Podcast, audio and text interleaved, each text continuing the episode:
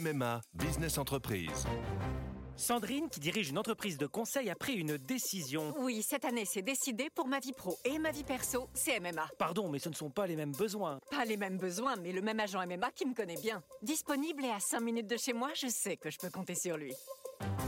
C'est décidé, c'est MMA. Bonjour à tous, voici l'éditorial du Figaro du 6 février. Il est écrit par Arnaud Lagrange. Guerre froide technologique. Il fut un temps où les puissances s'affrontaient sur le déploiement de missiles nucléaires ou de bases militaires. Aujourd'hui, le grand bras de fer entre la Chine et les Occidentaux se joue autour d'un objet moins palpable, les réseaux mobiles, dont le géant chinois des télécommunications Huawei est devenu le leader mondial.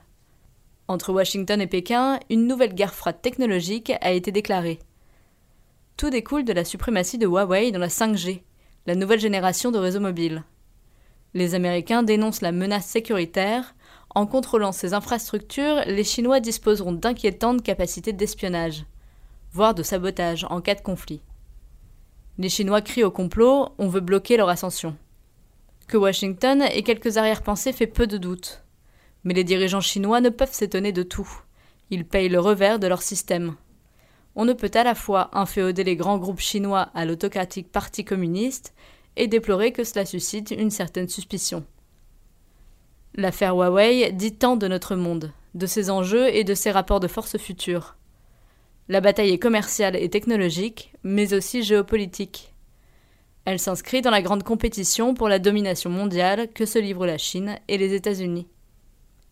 Depuis peu, la perception des choses a changé à Washington. On a longtemps discouru sur l'émergence de la Chine sans grand frisson. On vient de comprendre que la première place du podium était à sa portée. Pour les Européens, le choc Huawei doit sonner le réveil. Longtemps, ils ont cédé à la fascination pour cet impressionnant essor chinois. Sans crier au péril jaune, il est temps de se montrer moins naïf face à un acteur qui s'affranchit souvent des règles du jeu.